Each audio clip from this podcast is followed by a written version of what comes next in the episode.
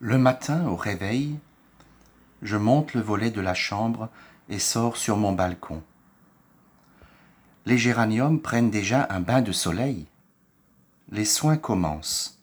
J'enlève les fleurs et les feuilles fanées pour laisser la force aux plantes de donner bientôt de nouvelles fleurs. Ensuite, à cause de la sécheresse, il faut arroser au moins un peu tous les jours, de temps en temps ajouter de l'engrais. Tout cela paisiblement, en silence. Et je pense, ces fleurs reçoivent déjà tôt le matin tous les soins dont elles ont besoin pour affronter la journée, avec sa chaleur, le vent aussi, et quelquefois les orages. Eh. Et moi alors, me dis-je?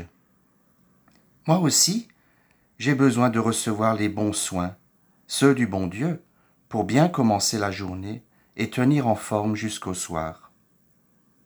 Alors c'est à mon tour de me laisser jardiner. Je me mets devant mon coin de prière et je fais silence. Chaque matin, lorsque je me mets en la présence du Seigneur, je reconnais qu'il est comme le soleil qui vient réchauffer mon âme. En lisant le passage d'évangile du jour, c'est comme l'eau et l'engrais qui donnent la vie et la croissance équilibrée aux plantes.